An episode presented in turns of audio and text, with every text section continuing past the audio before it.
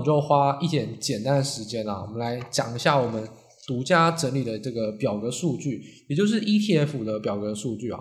那样大家如果有呃如果有办法的话，很希望大家就是说可以打开，不管你你用手机听 Podcast，然后打开平板去看我们报告上面的表格，或者说你在电脑上面听 Podcast 啊，那你用手机看一下表格都可以，就是准备一个视觉一个听觉，这样搭配起来。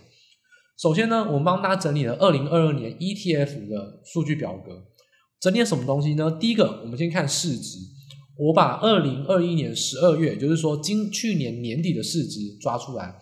然后呢，再把今年，就是说八月嘛，昨天公布了八月的数据哦，就是说投信投顾公会在每个月的第十个交易日会公布上个月的呃基金的明细，所以昨天刚好公布的数据，我今天赶快加紧时间把它整理出来。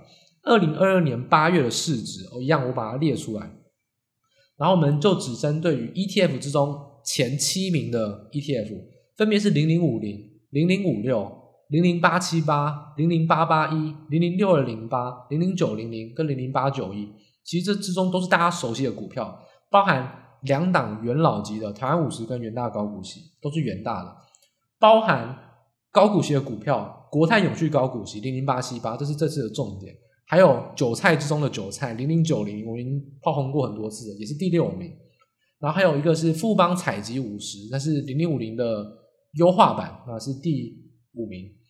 还有第四名跟第七名呢，就是先前一阵子半导体一堆在追高，投信在那边发追高发 ETF 发出来的，台五居加跟关键半导体全部都是半导体为主的主题 ETF，总共七档。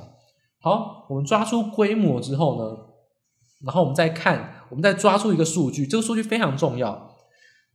每个月呢，你可以去跟投信，也就是基金去进行申购。基金的动作，ETF 也是一种基金，你可以进去申购或者是赎回，也就是说你没有必要去刺激市场上买 ETF。假设你今天有两万块，你可以去市，你可以去公开交易市场上买一张零零八七八，你也可以去跟国泰投信跟他说我要呃申购一档，我要申购一张的零零八七八，但一张他可能不会屌你啊，你可能要多一点。所以简单来说啊，申购，诶，如果是定期定额就是申购哦。所以其实申购了 ETF，其实在今年是一个非常非常夸张的数字。为什么？因为二零二二年有非常非常多的人都在存股，尤其是存 ETF。因为台积电跌，就没有什么好存大型股的必要，所以一堆人都跑去存 ETF。那这七档 ETF 呢？今年以来哦。大家可以去看我们下面那张表，今年以来这七档大型的 ETF 跌最少的是零零八七八，都有跌十二趴。那跌最多是零零八九一 ETF 哦，ETF 从去年十二月三十号到现在为止，零零八九一跌了三十八趴，一档 ETF 可以跌到三十八趴，哦，这个就是你知道台湾投信多厉害啊！总是很喜欢在热门的时候去发行 ETF 骗大家，那我觉得一个愿打一个愿挨啊。投信我觉得失去他的专业，失去他的道德，那散户投资人也是一样，就是学不乖。我觉得这是没有什么好同情的，任何一个任何一方都一样啊，投信跟散户都是一样，没有值得同情的地方。好，我们把申购跟赎回抓出来，我们从一月到八月逐月都列出来，然后七档，所以总共有五十六个数据也在表格上。那我们待会呢会来进行最后的一个分析。最后呢，我们把二零二二年呢、就是说这八个月以来总共申购的金额合计起来，其实就是一月到八月嘛，把它加起来。二零二二年呢，规模变动也把它计算出来，其实就是我们上面那张表市值变动相减，然后我们再把这两个数字相除啊，也就是说二零二二年的净申购除以二零二一年底的的市值，做出一个规模的比例，这就是我们这张这两张表上面的所有数据哦。好，所以如果你只听 Podcast 的话呢，上面那一段你会觉得说一头雾水，因为你没有表，你看不懂，你也听不懂一堆数字。那现在呢，好，搭配着表上的一样，我们来进行分析。那如果你真的没有看表，一样，现在开始有四点我们要进行分析，然后大家可以来仔细听。第一点，在我们表上面标橘色框，也就是零零八八一跟零零八九一这两档半导体的主题是 ETF，你会发现一件事情。一月到四月净申购都非常非常多，五月到八月基本上都非常非常少，这就显示一个非常非常重要的一个投资心理，这是这一次主题的一个关键，从这边就可以看出来端倪。散户跟风去做存股，真的是存股吗？真的是存股吗？大家要打一个大问号。我从来没有质疑存股这个策略。如果你真的能存十年、二十年，你去存。但我非常怀疑，今年上半年大量的存股，真的是站在存股立场上买的吗？如果再破一次底，会不会赎回？会不会认赔？要打超级大问号。错的不是存股，错的是那些以为在存股，实际上根本没有健全投资心理的人。我们从零零八八一跟零零八九一就可以看出来。如果真的是存股，那就是越跌越买啊。可是零零八八一跟零零八九一，大家知道半导体非常惨，所以怎么样？跌了很多之后，发现说上半年一月、二月、三月的时候，都以为半导体很好，所以呢都去追这种 ETF 去买，然后发现说台积电、联发科各种破底、各种 overbooking 的消息传出来，越跌不是越买，那你是存股吗？我就打一个真的打一个很大的问号。今年从零零八八一跟零零八九一的申购就可以看出来，行情好的时候呢大买，行情不好狂跌的时候呢反而不买。那我觉得这就不会像是一个存股的一个健全的心态。所以这一点大家要特别特别小心哦。电子股上半年非常好的时候呢一直去追高，开始透露出颓势的时候呢，一堆存股的人，哎，定期定额的人都开始去做停止定期定额了，都看到哇，我的零零八九一今年就跌了三十几趴，我才不要存呢。那是吗？那这不就不叫存股吗？大家听得出来我在质疑的点是什么吗？越跌不越买，那就不是存股。好，这是第一点，我们从零零八八一跟零零八九一哦，这可以看出来的端倪。我们再看第二个，我们来看巨矿零零九零零一样。零九零零从一月发行之后呢，暴增九十四亿的申购金额，然后呢，后来发现零九零零绩效惨到不能再惨，全市场高股息最惨的。那这个我们已经讲过很多次哦，你换股每年一直换股，一直被就一年要被吃三次换股的臭换股的豆腐啊，而且呢，高周转率的交易成本一定很高啊，所以零九零零到二月七月都没有人在申购，一样当。零零八七八绩效相对零零九零好的时候呢，没有人去组零零九零零，为什么？绩效差，我就不想追。越跌我不越买，所以你觉得这是存股吗？再再再再再指一次，你觉得真的是存股吗？零零九零跌得很惨，却不是大家越跌越买的标的，这就是很很值得质疑的地方。那直到今年八月，零零九零又突然出现很多的申购，为什么？因为他说要发高股息嘛。然后呢，本金配给你嘛，所以那时候不是市场上溢价十趴吗？就是我们前几个礼拜在讲的，就是失心疯嘛。那个零零九零零就是最失心疯的那个，我们那个标题在四个礼拜以前。所以后来呢，你去看净值啊，零零九零还是一样又破底了，就是在破底。所以今年又跌了三，今年加起来已经跌了三十趴。所以其实看零零九零零跟我们刚才讲到的零零八八一跟零零八九一一模一样，就是四个字，五个字，越跌不越买。绩效差的时候，你反而不去申购，你觉得这是存股吗？我觉得不是。那再看到绿框的部分，绿框其实就是我们帮大家整理今年这七档 ETF 的跌幅啊。那大家自己去看，你觉得这是好还是不好？啊大家自己去评价。最后一个点，我们要评价的是紫框，我们要特别锁定零零八七八国泰永续高股息这档 ETF。为什么？在去年底的时候，零零八七八的市值只有三百五十亿。到八月，今年八月过了八个月，它的市值是一千零三十亿，已经从三百五变成一千零三十，已经涨了两倍啊，已经是它原本的三倍了。全市场上真的没有这么夸张的 ETF。回归到一个重点，为什么全市场上都去买零零八七八呢？诶，有没有买零零五零？有啊，其实零零五零也买蛮多的，但是以比例比例上来说。其实没有零八七，你其实不算很多。零五六有没有人买？有啊，但是比例上来说也没有很多。零零八七八一次规模直接突破两倍哦，三百五变一千零五十，直接变三倍。为什么？到底为什么存零零八七八？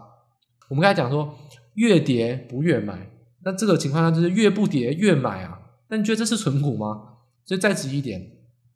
零零八七八今年是 ETF 成长就是最夸张的一档 ETF，为什么？因为它绩效最好，它今年只有跌幅十二趴，是大型 ETF ETF 里面跌最少的股票，所以又在讲到我们这个礼拜已经讲过 N 遍那句话，你觉得它在存股吗？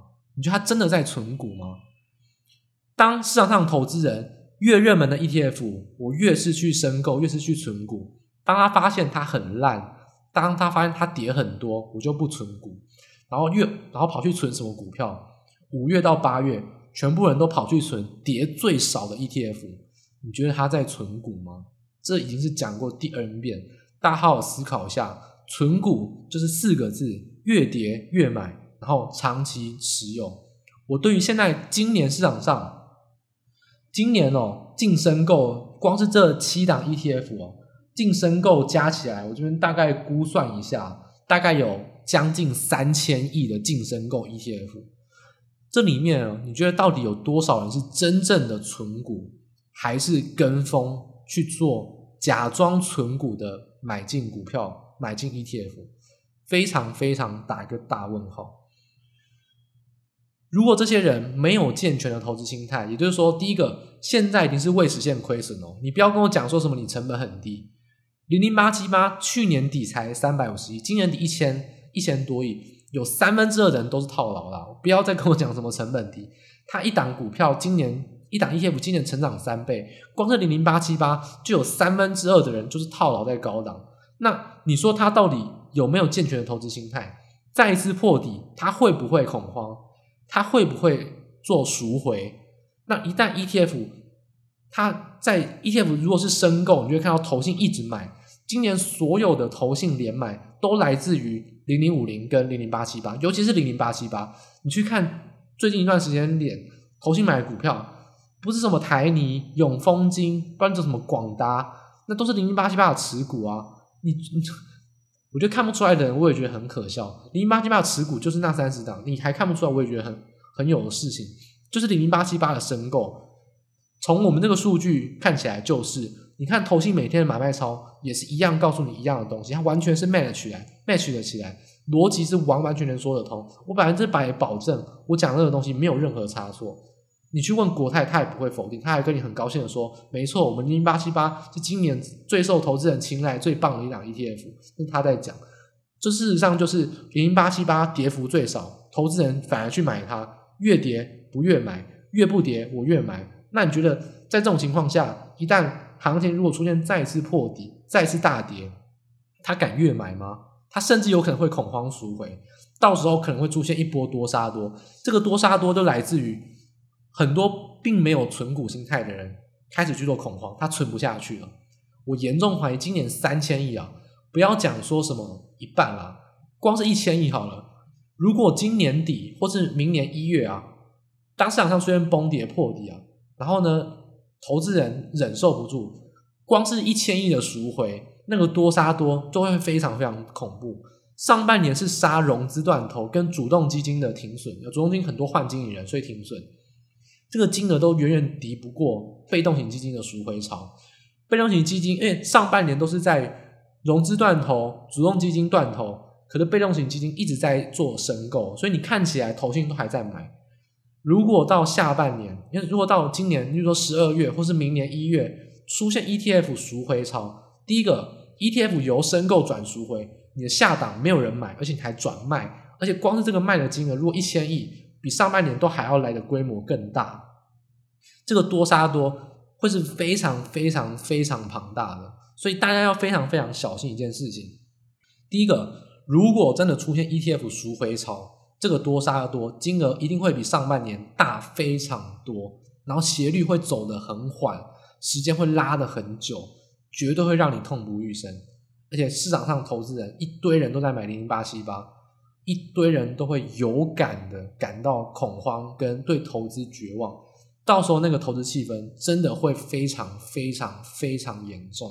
所以以下来说。我们预期短线上，我们刚才就是我们前面二十几分钟谈的主要的内容，短波段止跌找止跌，然后呢到九月之前找反弹，然后呢到十一月、十二月慢慢看一些金融事件出现大利空，这个都是短中期。十一月、十二月如果真的出现大幅的利空，有理由破底，然后你也看到由于有理由破底，所以指数已经在跌，再加上如果出现 ETF 的赎回潮，会加速的去做多杀多，到时候台股真的会非常恐慌。是，这是先预告在前，我预测发生时间点会在十二月或者是一月，没有这么快，但大家真的要非常紧盯这件事情。我给大家两个建议，第一个，如果你现在有在存股的人，请你不要到时候杀出来，不要，你已经亏了二三十趴，到时候亏了三四十趴也一样，到时候你最好不要杀出来，你杀的只是会砍在最低点。第二个事情，如果你不是在存股，你是在做波段投资，你是在买个股操作的人，你必须要提防到十一月、十二月台股有可能会测试底部，甚至破底，而且破底之后。还会有一波不理性杀盘，来自于 ETF 赎回潮，到时候台股会跌得非常夸张，完全不理性，而且国安基金已经进场了，我们的王牌已经用掉了，所以到十二月跟一月哦，一一旦如果有出现金融事件的利空，就是我们三四个月前一直在讲的债务危机，如果真的出现，大家真的要好自为之，真的要非常非常小心。第一个阶段彻底，第二阶段破底。第三个阶段破底之后，还会有 ETF 赎回潮，可能会有三波很大的下跌。所以短中期来看，强反弹，强反弹，然后呢，且战且走，这都没有错。但到十一月、十二月，一旦出现债务危机，没有且战且走的空间，就是空空再继续空。所以以现在来说，到十二月，这到现在来说到十一月啊，我觉得以九月为限，这一个月还是会是比较乐观的。到十月。大家就叫比较减码跟收手，十一月开始真的皮要绷紧，随时都要有翻空的准备。所以九月乐观，十月开始去做减码，但还是维持做多。十一月可能就是要皮绷紧转空哦。那台股会有三波的下跌，到时候呢，大家就会要比较警惕这一点。所以这点算是我们前面二十几分钟，我们算是谈这个短中期上一个趋势啊。我觉得强反弹是势必的。但是在最后最后，我花了十几分钟谈 ETF，就是要跟大家讲这个东西，我只讲一次哦。我之后我都只会我都会说，请去来听九月十六号的 Podcast 最后十五分钟，我不会再讲一次了，我不会再浪费时间讲。但这个点非常非常重要，我往后的 Podcast 我一定会常常提到这个东西，请大家小心 ETF 赎回潮，尤其是十月、十一月会一再的讲到这个东西，大家要非常非常小心。你可以去问问你周遭的投资人，你可以去问问在听 Podcast 的你自己，你真的有健全的投资心态吗？你真的有健全的存股心态吗？如果大盘跌到一万四千点以下，你会不会 ETF 进行赎回？上半年是因为你以为通膨还好，你以为经济还在成长，但是现在如果出现经济衰退，连台积电营收都在衰退，那。你的账上亏损又是三四十趴，而且已经套牢了将近一年。如果跟你说你要五年后才抱得回来，到底有多少人会有那个勇气在低档持续的去做加码，持续的越跌越买？我非常质疑。今年三千亿的申购，我认为光是一千亿有赎回潮倒出来，都会是非常非常大的危机。我严重的质疑。台股的 ETF 投资人根本不是真存股，因为今年这个申购金额太夸张了。真正存股投资应该都是十年前、五年前都陆续在存股。你们很棒，你们真的很棒哦！存股我没有说他错，错的事情是今年才开始存股，然后自以为在存股，实际上根本不是在存股的那些投资人，而且非常多。今年有三千亿的资金，到底会不会倒出来？我们年底拭目以待。今天的节目呢，我们就分成两个重点来分别来谈。那希望大家在听了之后呢，会有所的收获。今天的时间拉得比较长，因为我们最后面谈了一个蛮重要的东西，往后我就不会再浪费时间重新来谈 ETF 可能引发赎回潮这件事情。大家如果有空，最后这二十分钟 ETF 的相关的东西，你可以听三遍，不夸张。这个东西真的非常重要。市场上没有人在提出这个观点，但是。我认为发生几率真的非常高，大家要非常非常小心。这一段的谈话，我认为真的对大家很有帮助。大家可以好好的厘清、弄懂、弄懂一次，你一劳永逸哦。到时候再跌，你就知道在跌什么。ETF 的赎回潮会是年底非常非常重要的一个危机哦，所以大家在这个礼拜，我希望大家就先搞懂，那不要到到时候才手忙脚乱。那我只讲一次，就在这礼拜谈完，我不会再浪费时间重复讲。所以这礼拜节目比较长，希望大家能体谅，因为我们这礼拜讲了一个非常非常重要的东西，补充给大家。往后三个月甚至往后半年，我们会一直用到这个东西。那希望大家会有所收获。最后面呢，帮大家最后整理一下中长期的东西呢，趋势刚才已经讲了，我们还是说提点一下短线，短线止跌止跌止跌之后呢，找反弹一样，会对收益股。选择那些中小型股，然后呢，汇兑收益占它 EPS 越高越好。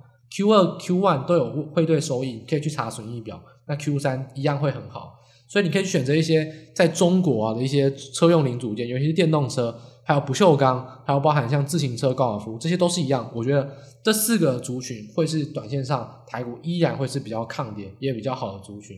那汇兑收益，然后呢，融资轧空，那如果有补涨选补涨，如果在高档那。高档还是会涨，但是会涨得比较少。这个观点提供给大家，希望大家在下周呢，在反弹之中会找到不错的机会。那希望大家对中长期的趋势也有一定的一个底线，知道会发生的事情是什么，然后严重程度其实并不会太乐观。那本周的节目呢，还是再次跟大家说声抱歉哦，我们五十分钟的节目比较长一点，因为我们最后真的必须要花一点时间，好好的来补充一下 ETF 这个东西。我的数据整理出来，告诉给我，我警讯是什么，然后大家应该要去做一个提防的动作。